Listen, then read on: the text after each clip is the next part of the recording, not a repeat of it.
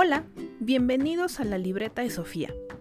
El día de hoy les traigo un tema muy, muy interesante que está íntimamente relacionado con un evento deportivo que acaba de suceder hace unos días, el comienzo del relevo de la antorcha olímpica de los Juegos Olímpicos de Tokio 2020.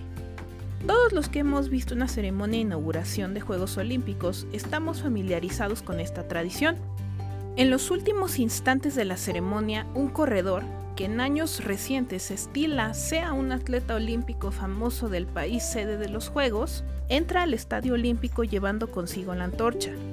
Una vez dentro del estadio, se dan tres o cuatro relevos más entre otros atletas distinguidos del país, y el último relevo, una leyenda olímpica, tiene el honor de ser el encargado de encender el pebetero, iniciando así los Juegos. Sin duda es el momento más emocionante de la ceremonia y en mi opinión, el momento más emotivo en cualquier evento deportivo del mundo. En lo personal, es el sueño de mi vida poder presenciarlo en vivo. Con el encendido del pebetero inician los Juegos Olímpicos y culmina un largo viaje que empieza algunos meses atrás en Olimpia. Pero, ¿saben cómo fue que empezó la tradición del relevo? Acompáñenme para descubrirlo.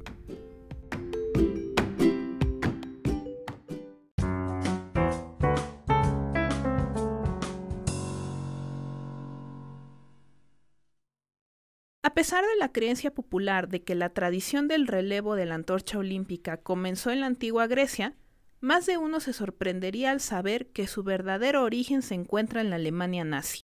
Como lo escucharon, el creador de esta tradición, por así decirlo, fue Karl Diem, el secretario general del Comité Organizador de los Juegos Olímpicos de Berlín 1936.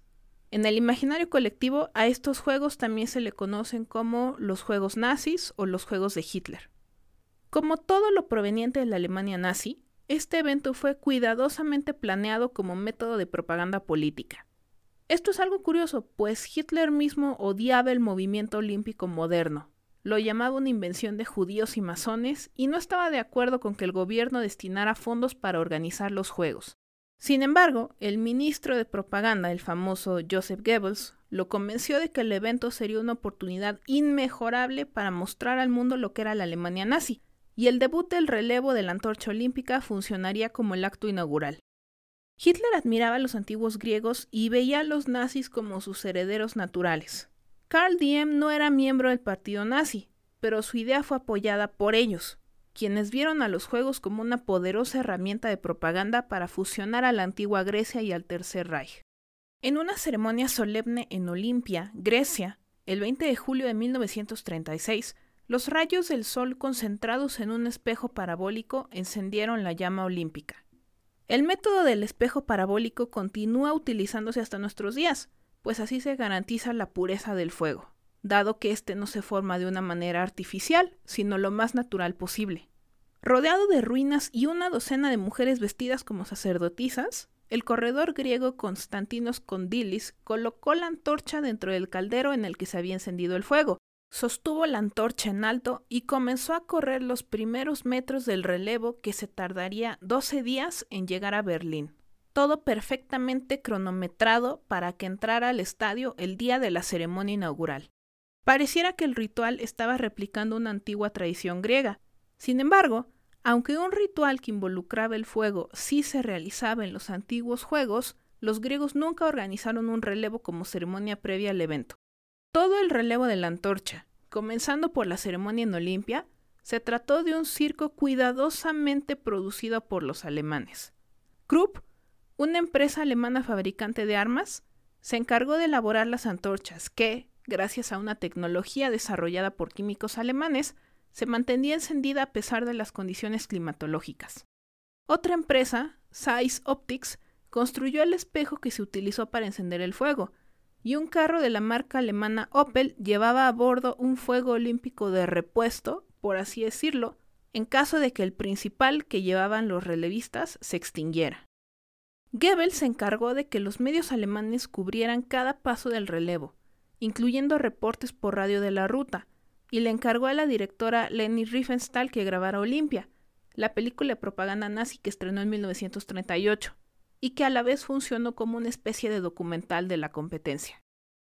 Desde Grecia, el fuego olímpico viajó más de 3.000 kilómetros a través de Bulgaria, Yugoslavia, Hungría, Austria y Checoslovaquia. Cuando llegó a Viena el 29 de julio de 1936, nazis austriacos la recibieron cantando el himno del partido nazi y con gritos de Heil Hitler, y lanzaron insultos a miembros judíos de la Delegación Nacional de Austria. El fuego olímpico fue recibido por alrededor de 50.000 alemanes en la frontera checa la mañana del 31 de julio de 1936, y al día siguiente el corredor Fritz Schilgen entró con la antorcha al Estadio Olímpico de Berlín frente a 100.000 personas. ¿Por qué fue elegido último relevo? Por su apariencia aria y su grácil trote, que representaba a la perfección los ideales de Hitler y el nazismo. Más de 3.000 corredores transportaron el fuego olímpico desde Grecia hasta el Estadio Olímpico de Berlín. Menos de dos años después, Hitler anexó Austria, y los nazis en Viena lo recibieron con el mismo entusiasmo con el que habían recibido al fuego olímpico.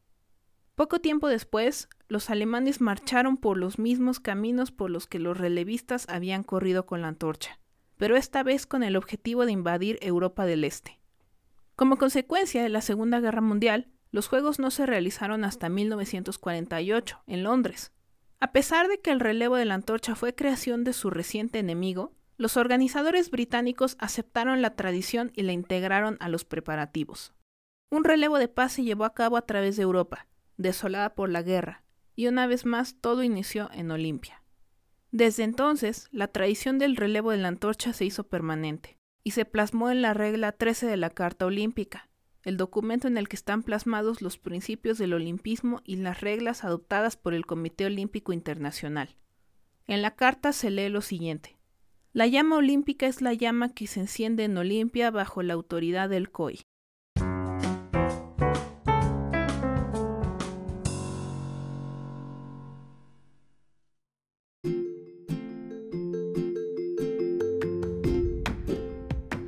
Es así como llegamos al final de este muy breve, pero espero yo, interesante episodio de la libreta de Sofía.